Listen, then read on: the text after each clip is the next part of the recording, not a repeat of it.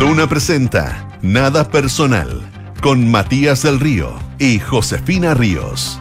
Auspicio de Zurich Global Investing APB y Universidad Andrés Bello, acreditada por seis años en nivel de excelencia. Duna, sonidos de tu mundo. Ay, qué nivel de revelaciones hemos escuchado esta tarde, señoras y señores. No solo las del abogado Luis Hermosilla. Uf, se han escuchado muchas revelaciones esta tarde. 7 con un minuto 22 segundos. Martes 14 de noviembre de 2023. Te damos la bienvenida en Radio Duna, nada personal. José Ríos, ¿cómo estás tú? Ah, no, nada. Ah, no, nada. Estupefactos. Estupefacto.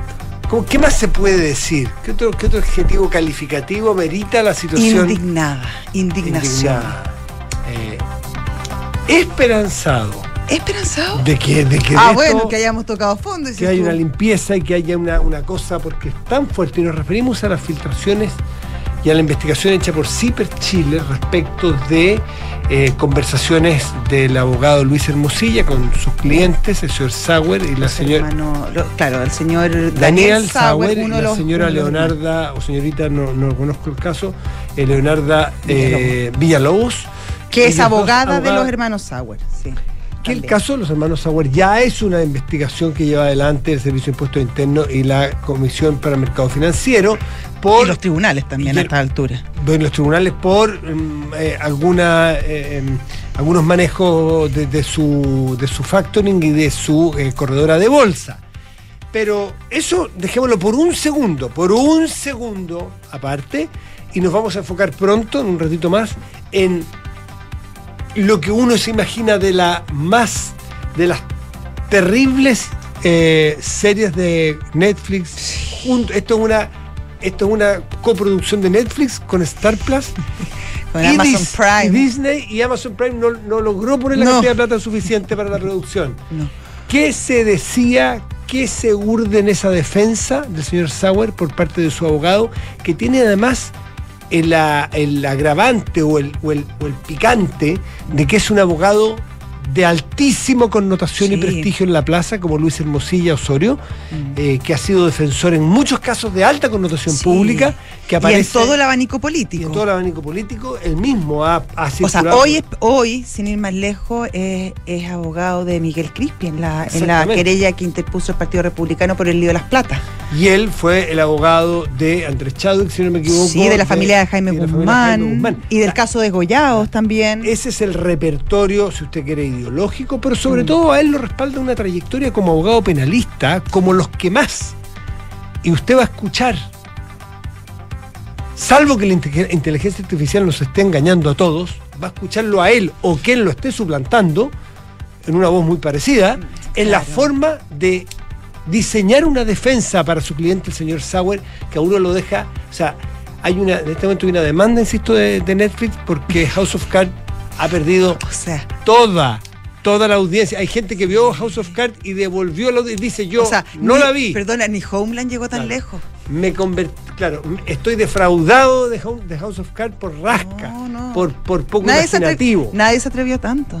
Impresionante. Impresionante, no. Y Matías, y más allá de eso, también te habla de lo quizás permeado eh, y complicado que están los propios servicios. Eh, cuán, cuán ramificado, cuán, cuán extendido están estos supuestos pagos de comprobarse en el Servicio de Impuesto Interno, en la, en la CMF. Eh, yo creo que ese es un tema súper, súper relevante. En lo de rentes Eh, reguladores y fiscalizadores. Claro, porque, porque habla, habla de, de una Esto ya- putrefacción. Esto ya pasó en el caso Grau, Sí. ¿te acuerdas? Una putrefacción de nuestras instituciones y de instituciones que hasta la fecha tenían, gozaban de muy buena reputación. Bueno, pero vamos a, a- más adelante vamos a, a- a- a profundizar sobre este caso y, y vamos a exponer ahí la las- los audios si usted no los ha escuchado para que usted mismo califique. Eh, ahora, si quiere, usted escucha el podcast en la noche cuando se acueste, insisto, cuando quiera ver una serie, eh, escucha el podcast. Mm. Y lea, y lea la, la y- y nota de CIPE. de CIPE, que una es- tremenda Sí, investigación. una tremenda. Oye, una reunión que duró 105 minutos. No, largo igual. Ahora, a mí lo que converté, pregunto, ¿quién graba una conversación con esa, eh, con esa bomba eh, capaz, bomba nuclear capaz de destruir Solo- cualquier tipo de, de reputación, cualquier tipo de estrategia, cualquier tipo de institución. Solo alguien que tenga demasiada conciencia del valor que tiene una grabación revelación de como ese tipo. Esa. ¿Mm? Eh, a ver, mira, dame un segundo, porque está hablando en TVN, me da la impresión de que van a entrevistar a Ángel Valencia. Eh, Sí. A ver si, si es- nos colgamos un segundito Canal 24, porque Ángel Valencia es el fiscal nacional que ha decidido abrir una investigación en este Sí, caso. A ver, de oficio. si nos colgamos un segundo, de COVID más vamos a pagar soborno inmediatamente los funcionarios derechos. públicos y ratificarnos si efectivamente se está realizando una investigación de oficio de parte del Ministerio Público.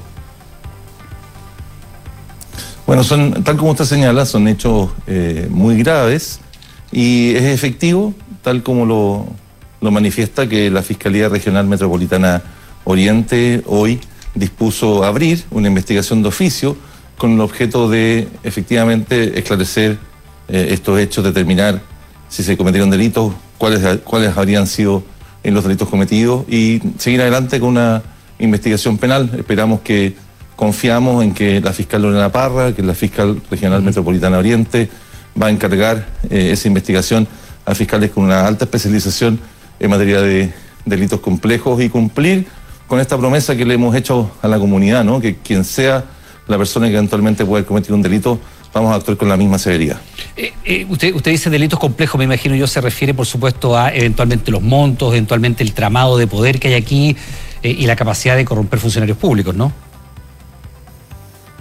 Y no solo eso, sino que la naturaleza de los delitos mismos, ¿no? Estamos hablando de lo que para que la comunidad, quizá emplear- empleando en, en expresiones más del lenguaje común, lo que llamamos delitos de cuello blanco, es decir, eh, delitos que son cometidos eh, no, no por asaltantes comunes, sino que por personas que cometen delitos desde sus oficinas. Y cuando se trata de, eh, de delitos de esa naturaleza o denuncias de esa naturaleza, por supuesto, la complejidad suele ser mayor, la cantidad de diligencias que hay que realizar, la evidencia que hay que examinar.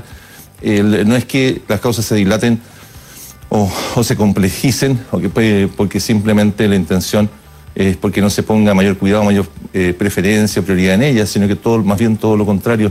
Son delitos que requieren un conjunto de pericias, de investigación de correos electrónicos, de revisar eh, este audio el que usted... Ángel eh, Valencia hablando en vivo en, Canal 24 Horas de TVN. Eh, nos colgamos un segundito porque la noticia de la tarde es esa. Va a tener unas repercusiones inimaginables en lo político, en lo económico, en, lo judicial, en el sistema. Hay reguladores. Sí. Aquí me acaba de mandar Gloria Faúndez la declaración pública del Servicio de Impuestos Internos que dice que la situación expuesta eh, era desconocida eh, por la por la institución y que eh, aquí, por, por la organización, perdón, por lo que se instruyó una realización inmediata de antecedentes que respalden la denuncia. De constatarse, se adoptarán las medidas correspondientes con la mayor celeridad para perseguir a los responsables con todas las herramientas que nos entrega el marco normativo vigente. Colaboraremos con la completa apertura y disposición de todas las instituciones relacionadas. En fin, sí, están re- reaccionando todos porque estas son las bombas racimo Sí. que uno no sabe mucho eh, cuáles son los eh, efectos que puedan tener, pero sí intuye que puede ser muy grave por la connotación de sus actores. Y porque atenta contra el corazón del sistema y las confianzas, pues Matías. Tal cual. Tal cual. Eh, ¿Les parece que vamos con los titulares? Porque Sí. esta introducción está Gloria afuera, tenemos invitados, en fin, hay mucho material hoy día.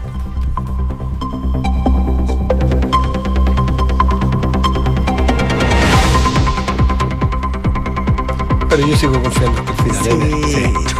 Tenemos patria todavía. Sí, yo no. Enrique Javier y yo duermo tranquilo.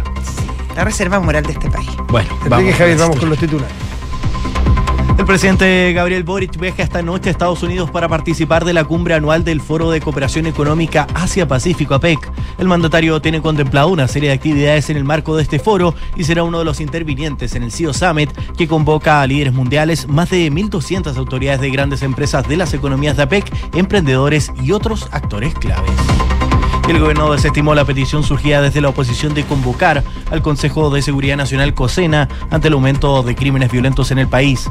La ministra vocera Camila Vallejo dijo que propuestas rimbombantes podemos tener todos los días en materia de seguridad, pero hay que hacer un trabajo responsable y al menos la estrategia del Ejecutivo es reforzar la política contra el crimen organizado ya que piensan es lo más inteligente. Israel anunció nuevas pausas para evacuaciones desde el norte de la franja de Gaza, incluida la capital. El corredor para desplazarse a la zona sur de la franja permanecerá abierto siete horas, mientras que dos barrios de la ciudad de Gaza las actividades militares quedaron suspendidas entre 10 a 4 horas.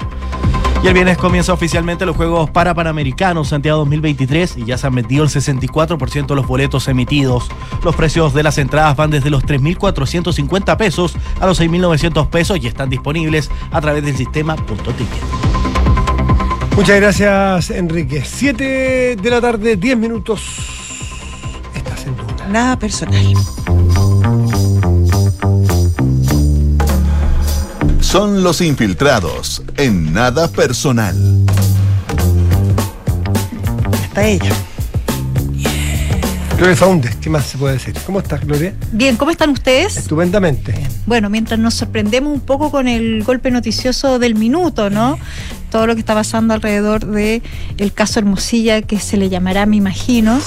Eh, vamos con el lío de platas, que continúa, que continúa ¿En qué también país estamos, generando Dios mío? Eh, esquirlas, ¿no? Y que Eh, tras- juega, juega la roja por si acá alguien quiere, alguien quiere relajarse un poco y están dando buenas películas, eh, Claro. hay cartereras. Después hablaremos de Claro. delincuencia, de los, de los Pero para salir de, de la realidad. Gloria disculpa. No, Ya. por favor, y que Ah. tras las declaraciones de Catalina Mm. Pérez a la tercera, eh, parece ser que el ministro de Vivienda, Carlos Monte, está siendo el primer gran damnificado, ¿no? Expos sus eh, las declaraciones de la diputada. ¿Por qué? Porque esta eh, este tema que más bien flotaba en el ambiente político de la eventualidad de una acusación constitucional en contra del ministro Montes parece hacerse una realidad.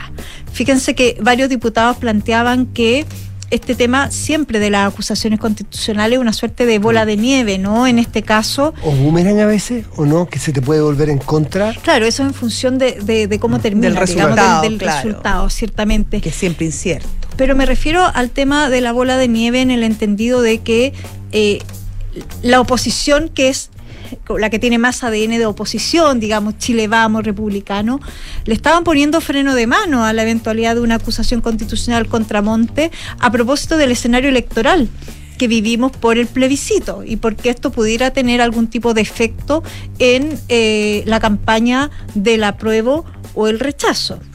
Este parece, no, no parece, este no fue argumento para la bancada social cristiana, que anunció hoy que, la, que ya empezó a redactar una acusación constitucional en contra del ministro y que ya tienen las 10 firmas necesarias Ah, para presentar el Ah, libelo. mira, escuché porque yo que quedé que no estaba, que no estaba muy segura. Ellos dicen que tienen, no han dado a conocer, porque efectivamente, como ustedes bien remarcan, eh, ellos no tienen la cantidad de diputados por sí sola, esta bancada, para presentar una acusación constitucional, pero han señalado que ya tienen las firmas necesarias para hacer esta presentación la próxima semana.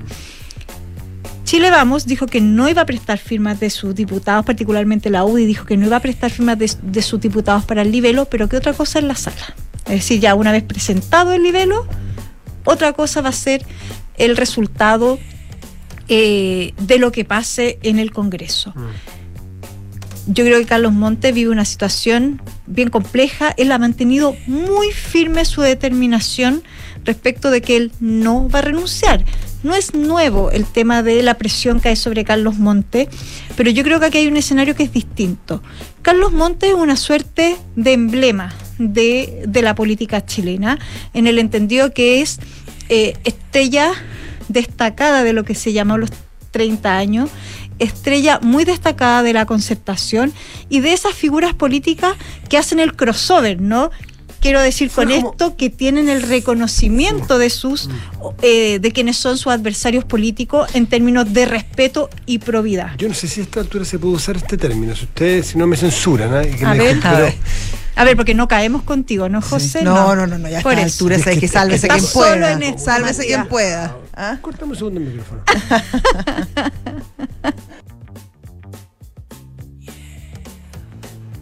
Al- me dicen que está al límite, lo probé sin micrófono. Yo me tiro más porque con la mejor intención. Carlos Montes, para esta generación, cuando llegó al poder, fue el negrito de Harvard. Generacionalmente. Eran todos treinta y tantos, mm, más o menos, y él era el concertacionista. Era la discriminación positiva. Era el de 70 ya. Eso es mucho más correcto. Más bonito, Pero es que el otro dicho es un dicho Sí, coloquial, es un dicho sí, antiguo, que, que me perdone, no, no, no, no pretendo ofender a nadie, por supuesto, pero. pero y, y creo yo que se están aferrando a ese personaje, pero también tiene la gracia, como dice Gloria, es que tiene esta posibilidad de, de, de- de lado a lado lo defienden. O sea, pueden caer todos, pero Carlos Montes no. ¿Quién supone que Carlos va a hacer tal cosa? Carlos es la primera víctima. ¿De eso, eso escucha uno o no? Sí, pero también hay otra manera de ver la figura de Carlos Monte en el ensamblaje que ha sido este nuevo gobierno. Y que es que Carlos Monte es una de las primeras figuras del socialismo que le abrió las puertas al Frente Amplio. ropa. No olvidemos que Carlos Monte se le ofreció el Ministerio del Interior cuando se armó este gobierno. Y él dijo que no. Y terminó como ministro de Vivienda. Uno creería que tuvo buen ojo, pero a estas alturas ya no sabemos si tanto. Pero también hay una manera de verlo respecto de que aquí hay una gran traición. A esta suerte de padre que te abrió las puertas y, y- y hizo gestos muy concretos. Acordemos de Miguel Crispi en la Florida, ese era un bastión de Carlos Monte eh, electoral, cuando él abre puertas a ciertos integrantes de Frente Amplio. Él es de los primeros socialistas, porque acá ha pasado mucha agua bajo el puente. Acuérdense del tema de los anillos y que Sí. los socialistas entraron un poco menos por la ventana al triunfo del presidente Gabriel Boric. Él es de los primeros la, nominados. primera hora, por eso él fue el La único, fue el elegido. camada. La, la José usó un término que yo no usaría nunca, yo más bien usaría discriminación positiva. Con él se usó la Se pasó. Se pasó. El el país- No, no pasarás, Matías el del Río, no testigo, dijiste El país es testigo de lo que yo dije. Eh, desde, la- desde el minuto uno, él es como. Nosotros nunca hemos dicho que los mayores no pueden estar. Miren a Carlos Montes. Entonces, ese símbolo hoy día no se sabe si es un peso o no.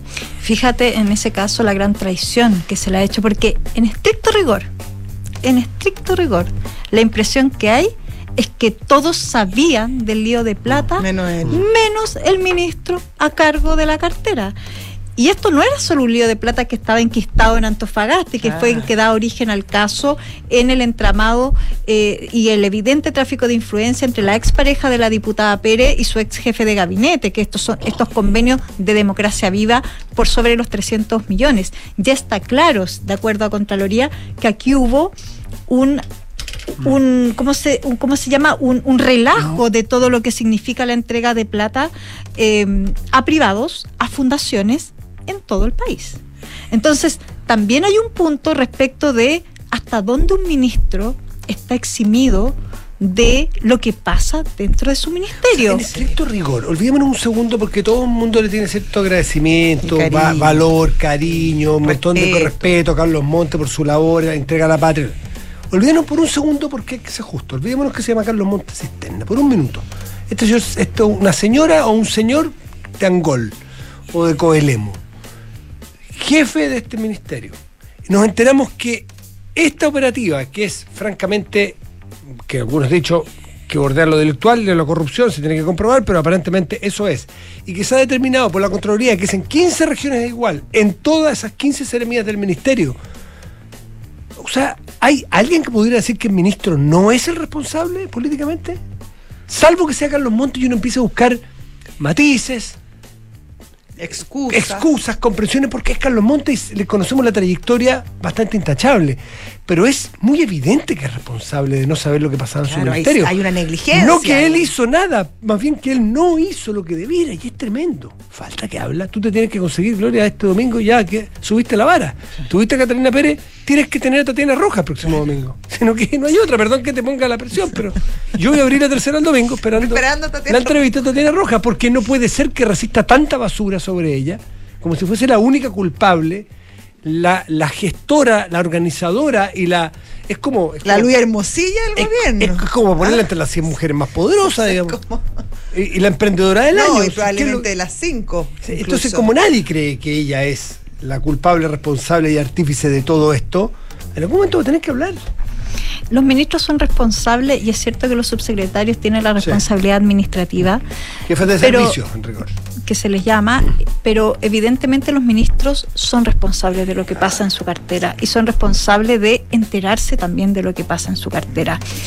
Si uno conversa con el con la oposición, hay un consenso muy amplio en que si el ministro hubiese sido otro personero, hace rato habría caído. Por la presión de la derecha, que yo creo que en todo caso, y aquí sí que juega el tiempo, yo creo que el prestigio del ministro Carlos Monte, que nadie pone en duda, yo tampoco, por cierto, se ha ido agotando la cuenta corriente que tiene la Es oposición. responsable. Capital político. Es responsable, es evidente. Y el otro sostén que ha tenido muy fuertemente el ministro es el presidente.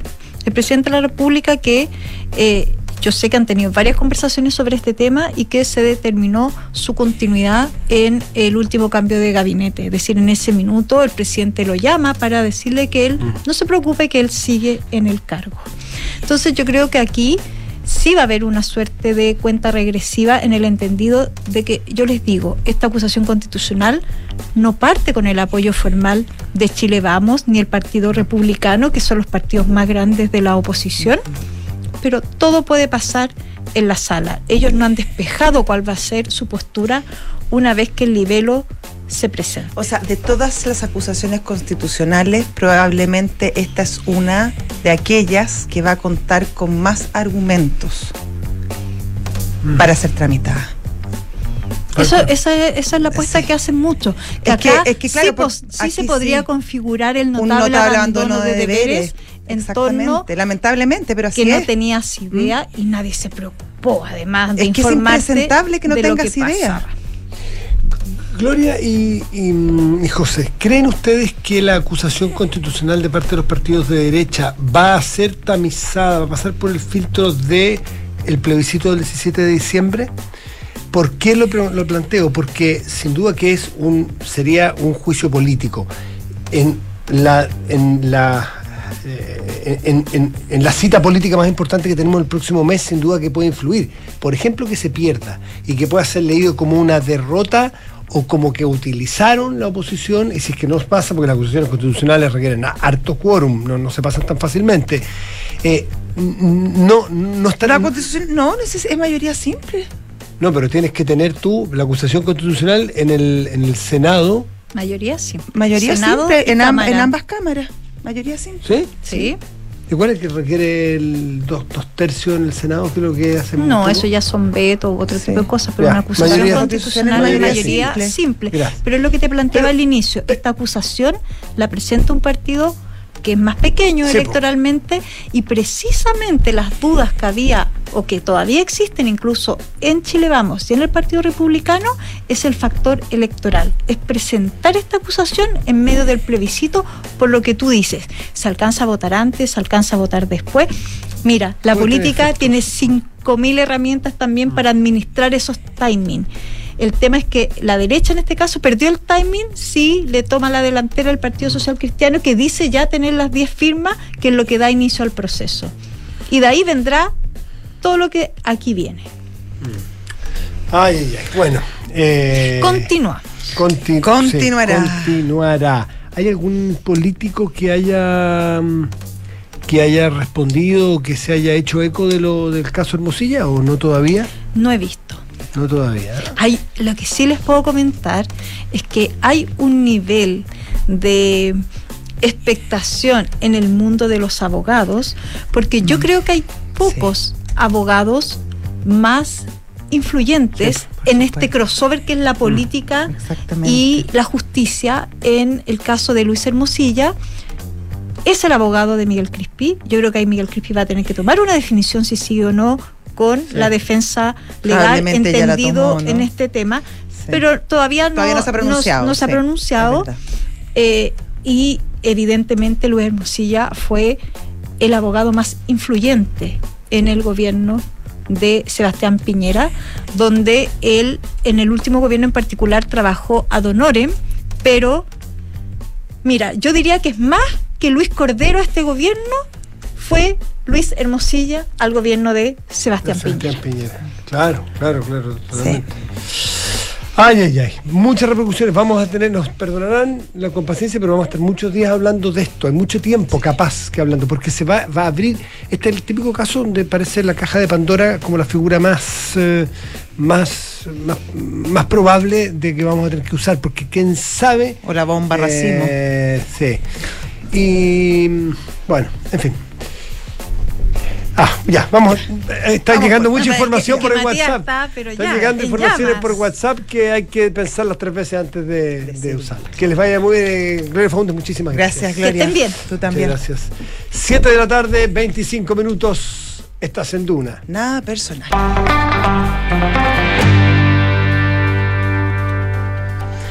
Bueno, pasemos al. Pasemos a. Pasemos a- al al, tema caso, que- al caso. Para, para- para recapitular un poco, Matías, en agosto de este año em, salió a la luz pública esta mm, denuncia en contra de Factop, que es un factoring, y también eh, de la de STF Capital, que es una corredora de bolsa. Ambas eh, lideradas por los hermanos Sauer Ya.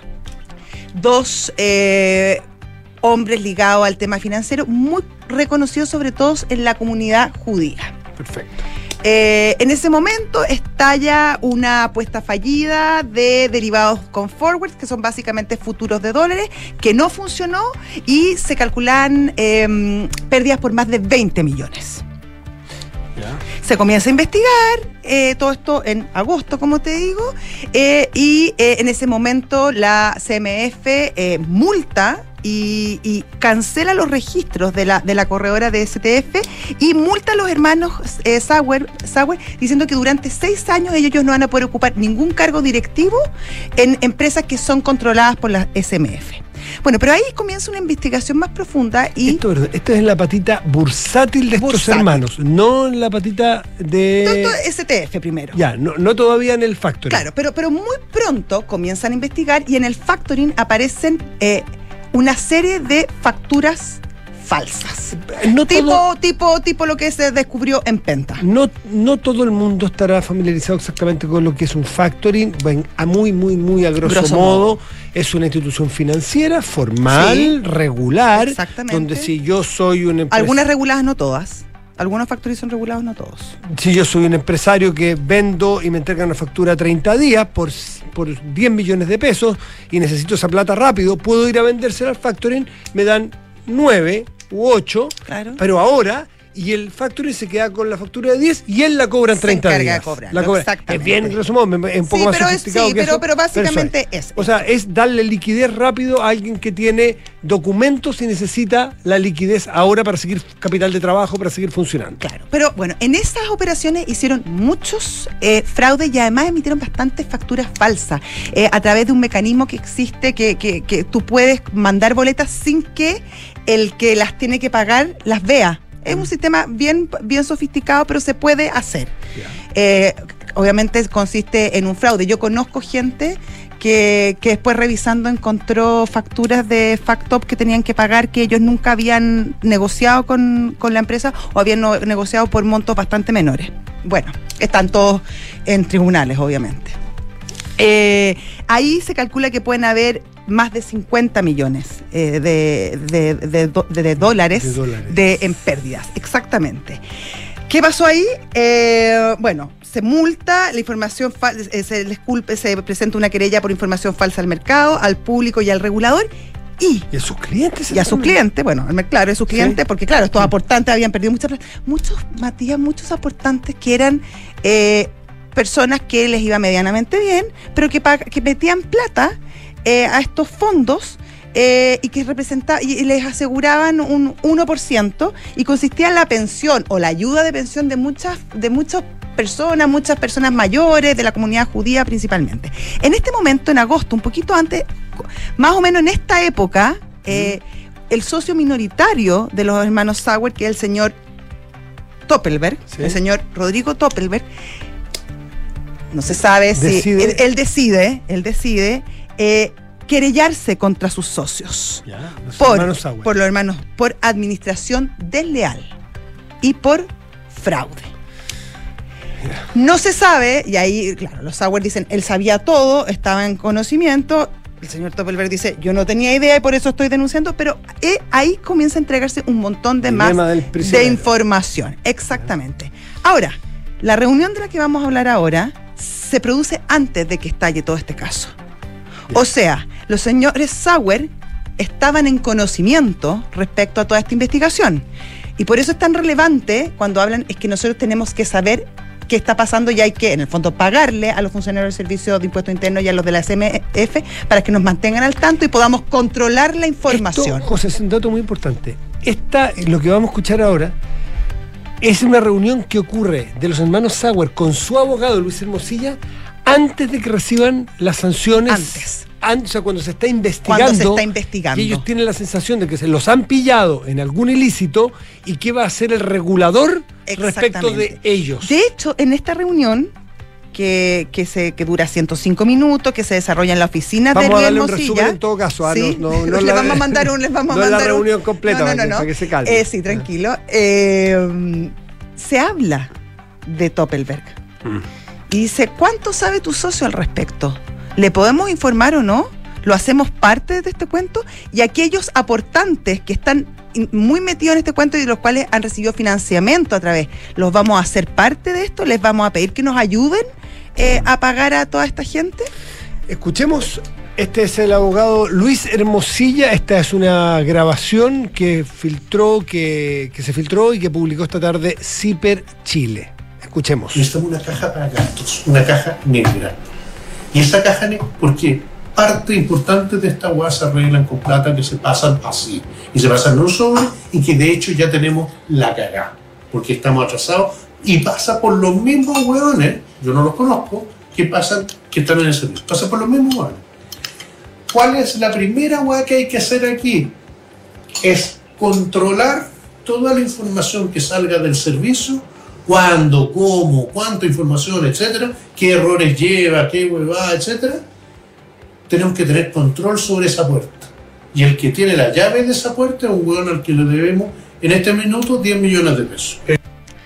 A ver, Luis Hermosilla hablándole a su cliente Sauer, Dani, Dani Dani- Sauer, Dani le dice él, pero que Dani está Sauer. atrasado, que ya le han pasado Sí. plata, sobres con plata, pero que le deben en este momento, al momento de esa reunión, 10 millones de pesos por los trabajos, o comillas, Claro. trabajo que ya ha hecho del servicio. de impuestos de servicios de Servicio impuesto impuesto interno. Pero más adelante también se conocen otros audios y eh, bueno, o sea, yo les recomiendo de verdad leer el, el- El artículo el de artículo. Zipper porque está muy bien reporteado. Y en algún momento eh, reconocen que ya se le ha pagado a funcionarios de la CMF entre 12 y 14 millones de pesos. Escuchemos. Está. No sé si Hay que decirle al diputado Araya que las No. niñas que están en Vitacura No, no, salen no, no, adelante. no, por- ese, ese ese- antiguo. ese es súper Es de otro caso, es antiguo. No sé si está ese audio, pero bueno, eh, eh, eh, eh, está, está esa conversación también. Y también hay una conversación eh, durante toda esta conversación Mm. donde se reconoce que la abogada, eh, ¿cuál es su nombre? Leonardo La Leonarda Villalobos. Ya había pagado años antes también para frenar una investigación eh, respecto a STF en el servicio eh, 100 millones de pesos. O sea, esto sería de larga data.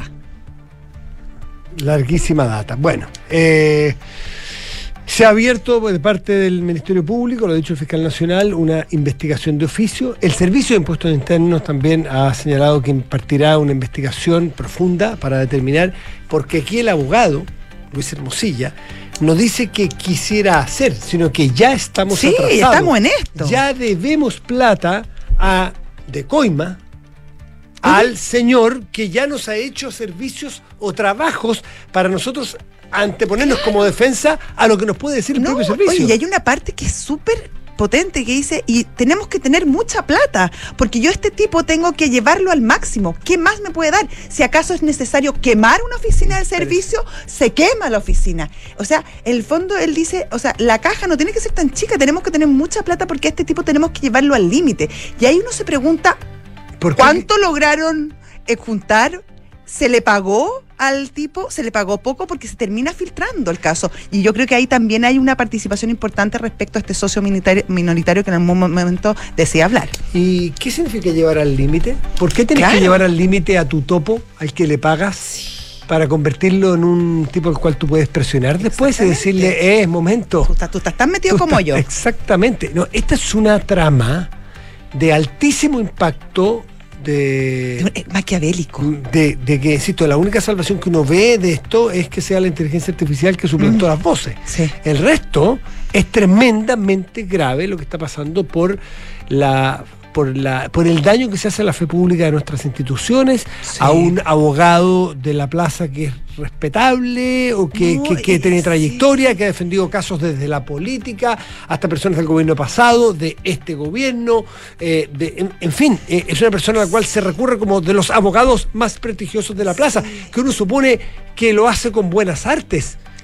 Eh, Ahora, ¿sabes qué, ¿qué, Matías? qué- qué dice el colegio de abogados? Es que eso- ¿Qué dicen los eso- otros abogados Es que penalistas a eso quiero ir, a ese punto quiero ir, porque lo que le pase, claro, lo que le pase a Luis Mosilla, la verdad, tendrá que verlo en, lo- en los tribunales y me imagino que tendrá una defensa, todo el, me- todo el mundo se merece una legítima defensa, etcétera. El problema en todo este tema es que deja en, en entredicho, bueno, al Servicio de Impuesto Interno, a la CMF, al quehacer de los abogados. Mm. Porque al final uno se pregunta, ¿esto será una práctica extendida? Es a todo- claro, pues. Es a todo nivel, todos lo hacen, cuán comprometidos están. Eh, y claro, y deja una mancha o una duda eh, sobre un quehacer que yo me imagino en la mayoría de los casos es de buena fe y se hace de manera correcta. Pero es tal la implicancia y tal la relevancia que tiene Luis Hermosilla en, en el mundo político, en el mundo judicial, en el mundo empresarial. Él es asesor de, de importantes empresarios también en Chile. Eh, que claro, al final queda todo muy, muy, muy corrodido. Y, y yo creo que son justamente estos casos los que le hacen daño terrible al sistema. Tal cual. Bueno, esto está recién empezando. De hecho, ya vemos que hay eh, aquí hay un, un desfile de diputados que ya están haciendo declaraciones. Ojalá que, que cuenten hasta 10 antes de hacer opiniones, todos, eh, de dar opiniones porque ellos son representantes de un poder del Estado. Eh, que aquí no hay utilización política porque hay un cierto empate, eh, por lo tanto que, que se vaya al fondo, a lo institucional, a, a lo, a lo- a lo- a lo que nos pueda ayudar a sacar algo, algo concreto y algo positivo de este escándalo que está recién asomando y dando sus primeras luces. El dato completo y damos, la, damos el, el crédito está en Ciper Chile, puede escuchar más audios y puede leer un artículo de, de- de- de toda la trama mejor escrita y mejor, Sí, eh, muy mejor bien, está est- muy bien estructurada. sí. Eh, pero bien, esa es la realidad nomás y nunca es triste la verdad, lo que no tiene es remedio. 7 con 37, estás en Duna. Nada personal. Y saludamos ya a nuestros patrocinadores, ¿te parece? Sí. Sí, porque tenemos nuestra invitada que ya llegó. Exactamente. Parto No yo, vamos si a hacer esperar. ¿sí? No, no, no. Dale, Buenas dale. noticias para tu salud, José. La de todos ustedes. Porque con los seguros de salud Zurich puedes contar con coberturas de libre elección y asistencias que tú, tu familia y tu empresa necesitan. Conócelos todos y elige uno a tu medida en zurich.cl. Universidad Andrés Bello, acreditada en Chile en nivel de excelencia por seis años y en Estados Unidos por el máximo periodo, invita a su simulador de becas. Becas hasta un 100% en arancel y matrícula en www.unap.cl. Hacemos una pausa y volvemos. Estás en Duna. Nada personal. Mi amor, llegaste. ¿Cómo te fue en el médico? Súper bien. Desde el susto de la otra vez empecé a controlarme más seguido y ahora estoy como duna. ¿Ves lo importante que es poner tu salud en primer lugar? Pon tu salud en el lugar que se merece, porque con Zurich y sus seguros de salud tendrás todas las coberturas y asistencias que necesitas para ti, tu familia o tu empresa. Conoce más detalles y elige un seguro que se adapte a ti en zurich.cl. Riesgo asegurado por Zurich Chile Seguros de Vida S.A. Las condiciones de los seguros en sus condiciones particulares y generales depositadas en la Comisión para el Mercado Financiero. Más información en www.zurich.cl.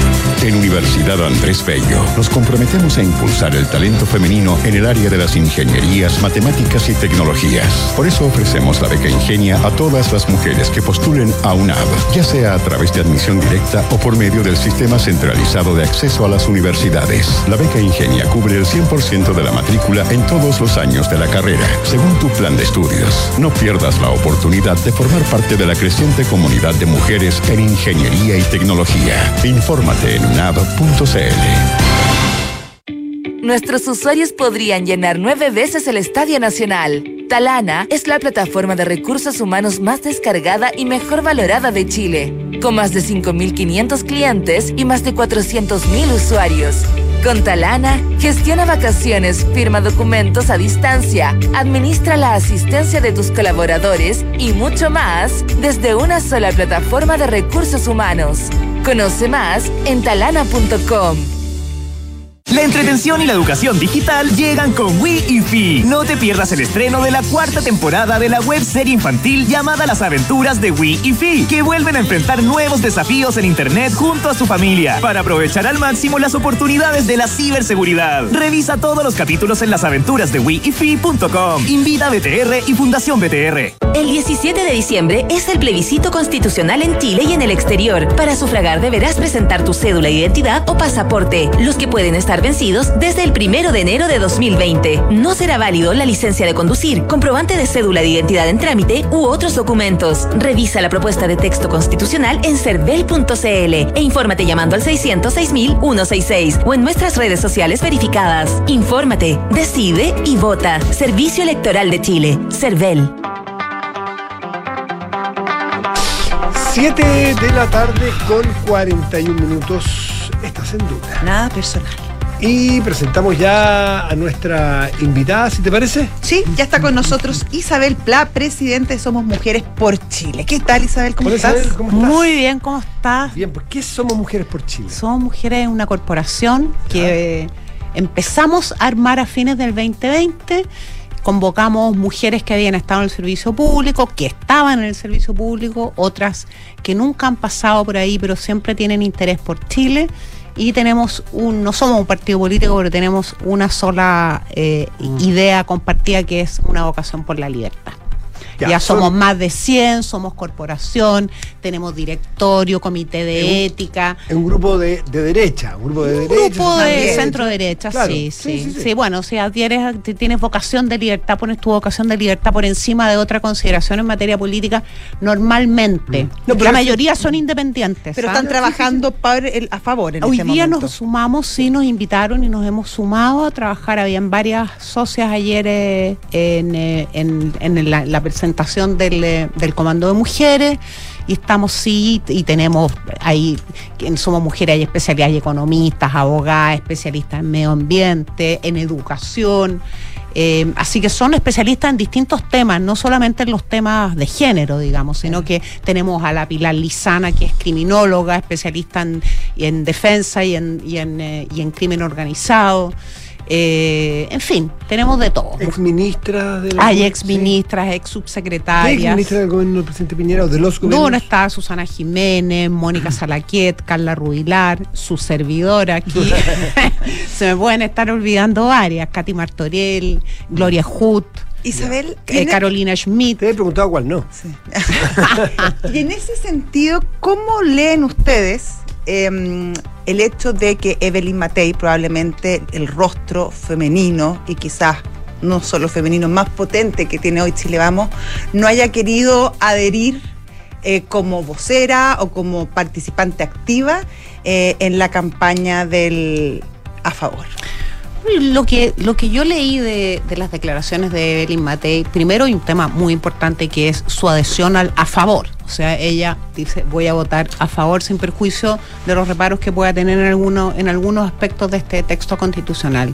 Y lo segundo que a mí me pareció muy importante y que valoro es que ella dice mi principal responsabilidad es ser alcaldesa de Providencia, a eso estoy dedicada y entiendo además que sí va a participar en distintas actividades fuera de su horario de trabajo, entiendo que va a acompañar a Javier Macay a algún lugar, o sea, va a estar participando en la pero siempre priorizando su actividad como, como, como alcaldesa de Providencia, porque además te quiero decir porque me lo vas a preguntar, Josefina, entonces digámoslo, transparentémoslo al al tiro. A mí me encantaría que que Eli Matei fuera nuestra candidata presidencial. Ah. Y yo lo quiero decir aquí con toda franqueza, ¿para qué me voy a dar la vuelta larga, digamos? Y yo creo que es muy importante cuidar su liderazgo. Y cuidar su liderazgo pasa por respetar esa opción que haya tenido de priorizar su trabajo en una comuna que, que es cada día más diversa, que se está pareciendo cada vez más Y a lo quizás que no quererse Chile. quemar tampoco, si es que es un pierde. eufemismo, Isabel Pla. Lo que, lo que realmente ocurre aquí es que no está muy entusiasmada Evelyn Matei con el tema, porque si estuviese con la camiseta puesta, pediría permiso. Veamos, falta un mes todavía. No, faltan, varias, faltan varias semanas. Con la foto de hoy, Evelyn Matei, voy a decirlo de una manera elegante para ustedes, falta entusiasmarla todavía, tienen tarea todavía. tenemos, tenemos tarea por delante. Ya. Tenemos tarea por delante, pero por eso lo porque por lo visto no sobra- ¿ah? Porque por lo visto no les sobra a nadie. a la favor. No, nadie, nadie. Ni- en ninguna causa política, y esta es una causa Me política. a lo difícil, a lo cuesta no, arriba que está No, nadie, no nos ¿Y no hay sobra nadie. ¿Y no hay todo una intención también de cuidarla en el caso de que a la prueba no le vaya bien? Yo creo que siempre es importante, más allá de si haya plebiscito o no haya plebiscito, y eso yo una lección que hemos aprendido, especialmente en la UDI, cuidar los liderazgos eh, de nuestros potenciales candidatos, en este caso candidata presidencial, una persona que sigue siendo la mejor evaluada por la ciudadanía precisamente por su trabajo, por su trayectoria, por su prudencia, por su capacidad de, de cruzar la frontera cuando se trata de resolver un problema, algo que le ha traído también, hay que recordarlo, muchas críticas desde cierto sector de la pero a diferencia de esto, no nos vamos a quedar todo el rato Sí. en Evelyn No. Matei, pero para cerrar este, este tema, este subtema de Evelyn Matei, porque es una líder tema, del sector, sin duda. Eh, tú dices, hay que cuidar las candidaturas. Eh, en- al- el otro Lo- los liderazgos. Los liderazgos. La otra candidatura de la derecha es José Antonio Cast, que o, o- o cree que por esta vía del sí ponerse la camiseta con todo y lo damos cuenta y todo eso que dijo, es para abonar a su candidatura o que él efectivamente tiene menos apego y dice, aquí veremos lo que pasa. Y si me hundo con el barco, me hundo, pero, pero mi, mi, mi- mi pasión va completamente por la opción a favor. Eso el día de mañana Bueno, no le mira, pueden tengo- pasar yo la tengo cuenta. dos respuestas para eso, son complementarios. Una respuesta como, como observadora política, un poco si, si yo no militara en ningún partido, y que es que de alguna manera eh, la mayor responsabilidad en, eh, en- en el resultado del Consejo Constitucional es de republicanos, dada su altísima representación. Entonces, también yo creo que José Antonio Caz está resguardando ahí, ¿verdad? Un, un- un resultado, un valor a través del cual también se va a medir, por ejemplo, la capacidad de articular que tiene hoy día republicanos, de convocar a grandes acuerdos, de gobernabilidad. Entonces, esa es mi respuesta desde la Isabel Pla como observadora de la política. Eh, y mi respuesta también como ya un parte, como siendo parte, ayudando en el, en el a favor y, y siendo parte de la UDI. Hoy día yo no estoy en la estructura de la UDI, no, no, soy- no estoy en la directiva, soy una militante más te repito que quedan varias semanas por delante y sé, me consta, que Evelyn Matei va a colaborar en la medida de lo que pueda, pero ella quiso dar esa señal de que su prioridad hoy día, y eso es una señal, su prioridad hoy día es su trabajo como alcaldesa. Isabel, ustedes tienen harto trabajo que hacer en esta semana, sobre todo dado que eh, una de las principales críticas al proyecto que presentó el Consejo Constitucional es que es una constitución, no sé si anti mujeres, pero a lo menos no es una constitución pro mujeres. Bueno, mira, se han dicho varias cosas sobre, sobre este texto constitucional. Eh, hay varias cosas que son gratuidades. ¿ah? Eh, y es bien curioso, porque déjame partir por lo siguiente. La izquierda fue la que presionó para abrir un debate constitucional. Venía desde hace muchos años y lo abrió definitivamente en el 2019. ¿Qué pedía la izquierda? La izquierda, cuando hablo de la izquierda, hablo del actual oficialismo, de todo el oficialismo, pedía una constitución escrita y publicada en democracia y pedía además una constitución que estableciera que Chile era un Estado social de derecho. Eso era como los grandes paraguas. ¿ah? Hoy día considera que la constitución actual es perfectamente razonable para gobernar, como dijo Quintana. O sea, La ya no, es, ya no es la vigente, ya no es la constitución de Pinochet, sino que acá en realidad es la constitución del lago, podemos gobernar con esta constitución. Em, eh, Hay un evidente. en- Entonces, evidente. entonces lo que no, lo que uno ve, lo que uno observa es que la noche del 7 de mayo, cuando el oficialismo se da cuenta que no tiene la representación que esperaba tener en el Consejo Constitucional, empieza, ¿verdad?, a articular, primero inconscientemente, después ya más conscientemente, la posibilidad de rechazar el resultado de ese Consejo Constitucional. Yendo al tema de las mujeres, la uno tiene que comparar ese es este texto que vamos a plebiscitar el 17 de diciembre con la constitución vigente. Yo traté como ministra de hacer una reforma constitucional que, tenía una cosa muy modesta, que era darle al Estado la responsabilidad de remover los obstáculos para la igualdad, porque estaba establecida la igualdad ante la ley, ¿cierto? En Chile las personas nacemos iguales en dignidad, iguales en derechos y frente a la ley. Entonces, una era muy modesta. Ustedes vieran lo que nos costó pasar esa reforma constitucional por la Cámara. No seguimos en el Senado porque se abrió el debate, entonces no valía la pena seguir haciendo reformas constitucionales. En este texto constitucional se establece en el artículo primero que efectivamente esa responsabilidad que yo como ministra soñé que se le diera al Estado a nivel con rango constitucional está establecida en este texto. Remo igualdad ante la ley, por supuesto, y remover todos los obstáculos para que las personas sean efectivamente, puedan ejercer efectivamente las libertades, las garantías y los derechos que están establecidos en la Constitución. Y hay una serie de, de definiciones explícitas en materia de igualdad, igualdad salarial, igualdad en el acceso a salud, a educación, igualdad en pensiones. Eso en materia de igualdad. Después hay un tema muy importante que a mí me parece relevantísimo, que es el reconocimiento de los cuidados familiares. ¿Por qué digo que me parece importante? Porque ha sido la gran barrera que han enfrentado y que seguimos enfrentando las mujeres en nuestro país. Estaba revisando hoy día para otra cosa que el promedio de participación laboral en la OCDE de mujeres está siendo ya cercano al 70%.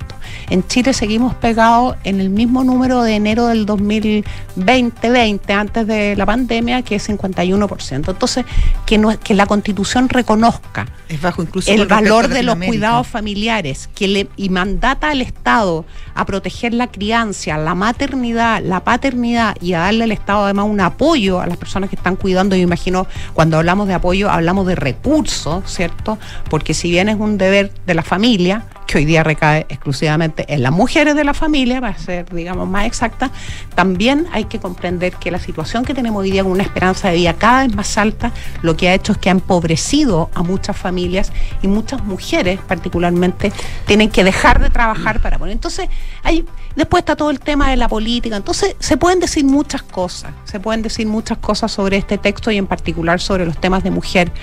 Pero por eso yo ayer invitaba a las mujeres a informarse con sus propios ojos, a leer lo que está establecido y a compararlo con lo que tenemos hoy día, porque creo que el primer derecho que tenemos las mujeres en materia política es a formarnos nuestra propia opinión sobre, sobre lo que se nos está En planteando. materia de mujeres, Isabel Pla, ¿te hizo falta algo?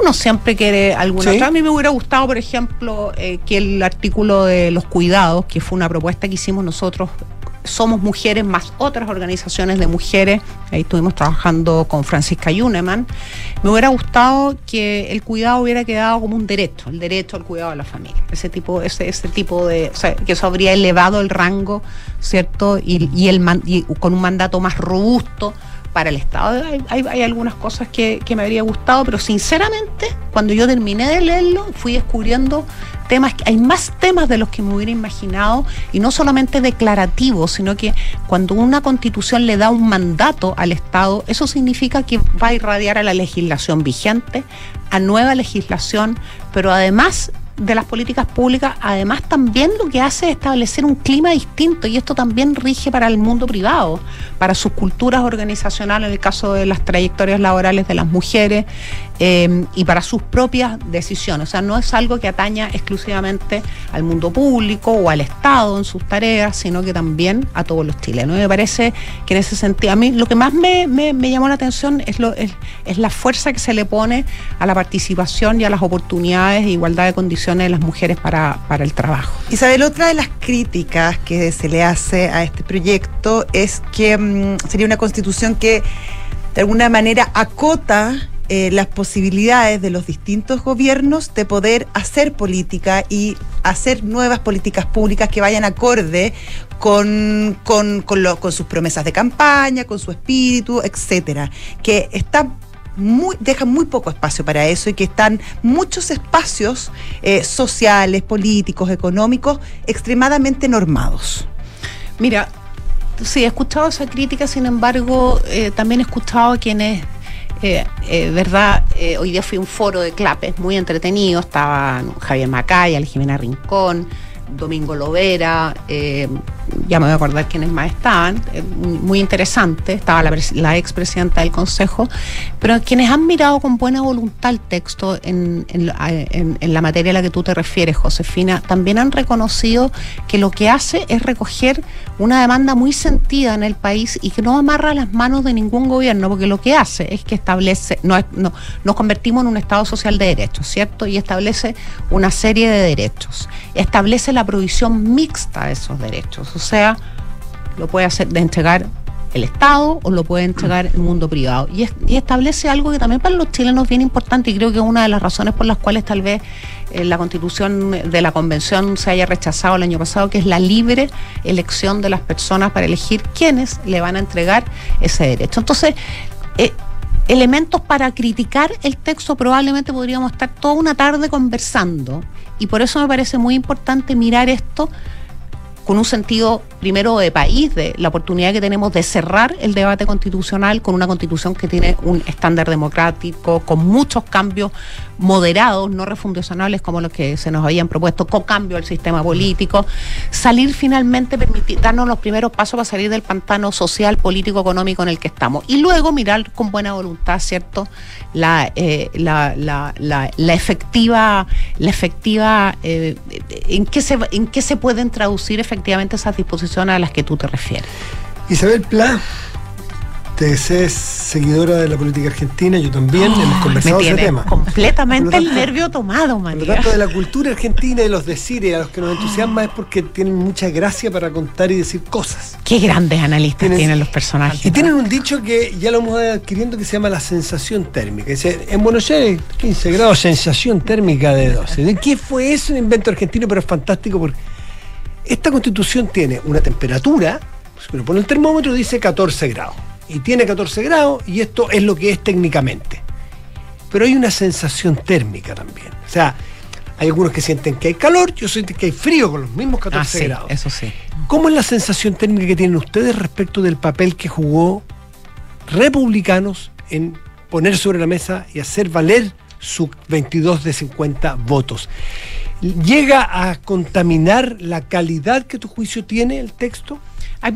Es importante para responder eso, entre paréntesis a propósito de Argentina, me pasa, no sé si te pasa, que, que tenemos tantas cosas que hacer aquí, tantas preocupaciones que yo es como una evasión mirar Sí, la televisión. sí, sí, sí. Mira, yo creo que hay tres momentos muy salimos bien parados. Siempre puede haber alguien peor. Porque la comparación Sí. económica No, pero, y política. no, y, y- y- te quiero ver eligiendo candidato el domingo. Entre viejo, Sergio Tomás sí. y Javier, sí. Claro. sí. Bueno, oye, hay tres momentos y son bien importantes. Creo que el primer momento de este proceso constitucional es uno en el que Chile Vamos jugó un papel muy importante. No nos olvidemos que se establecieron los famosos 12 bordes que fueron fundamentales.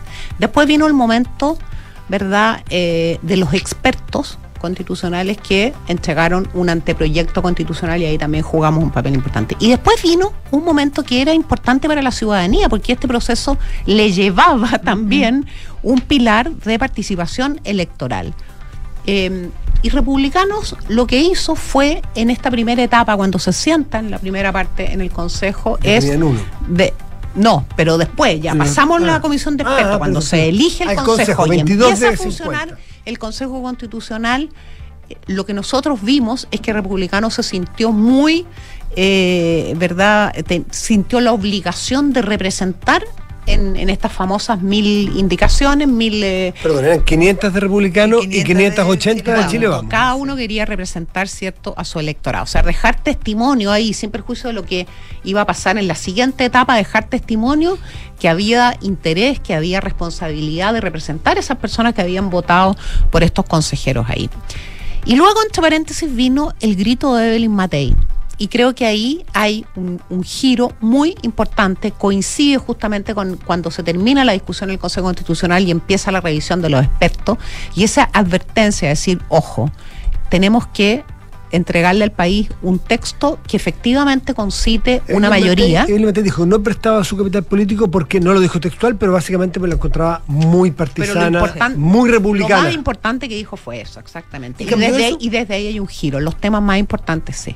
En los temas más importantes, a partir de esa declaración, también porque esa declaración movilizó no solo a la UDI, también a Renovación, también nos ¿Tú votas movilizó a a, todos. ¿Tú votas a favor con los republicanos o pese a los republicanos? No, yo voto a favor por un texto que me parece que tiene un estándar muy importante, democrático, pero sobre todo que asume, desaf- eh, eh, se pone, ¿verdad?, en los pies de los chilenos del día política- y del futuro. Hay Isabel, cosas que me habrían... hay- no son, estamos en la primera fíjate que no línea hay política. elementos, es que no hay En elementos. la política importa el ambiente No, que se no crea hay también. me- Matías, no hay elementos que me incomoden. ¿Y la política tributaria? Lo que, lo que sí, lo, lo de las contribuciones tal y el vez. artículo 31. Pero lo que sí me, me, me hubiera gustado es que lo, el debate se hubiera dado de una manera diferente. Los debates dejan mucha huella, mucha huella en lo que tú llamas clima, en lo que ustedes llaman clima social, va dejando huella. La gente no vive de la política. La inmensa mayoría de los chilenos, mira, yo he estado en la calle, la gente, ¿qué votamos en diciembre que vamos a tener elecciones? Te dice, no saben que hay plebiscito porque están en otra cosa,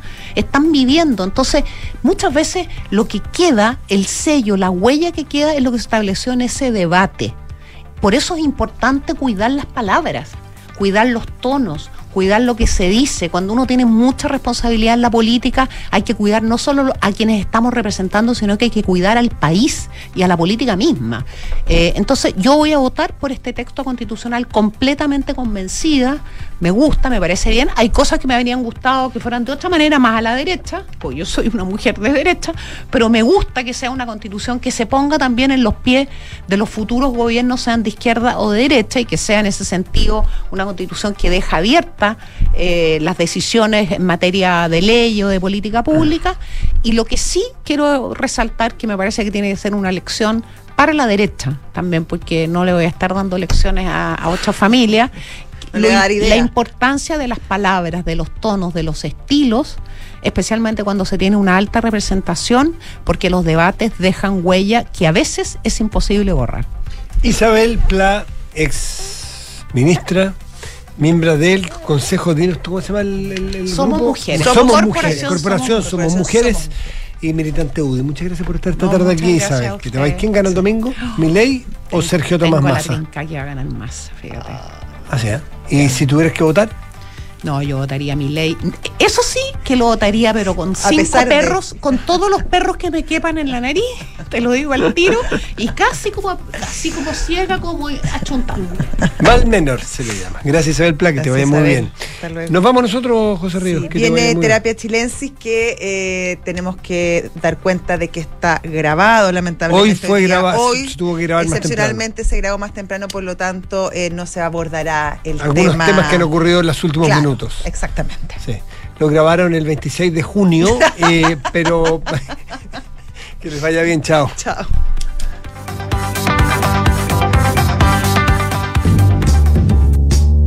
Visionarios. Mujeres y hombres con ideas que transforman el mundo, negocios que parecían imposibles y empresas que marcaron hitos. Fender no es solo un líder de su industria, sino también un símbolo cultural que resuena en todo el planeta. Leo Fender, el sonido de la innovación.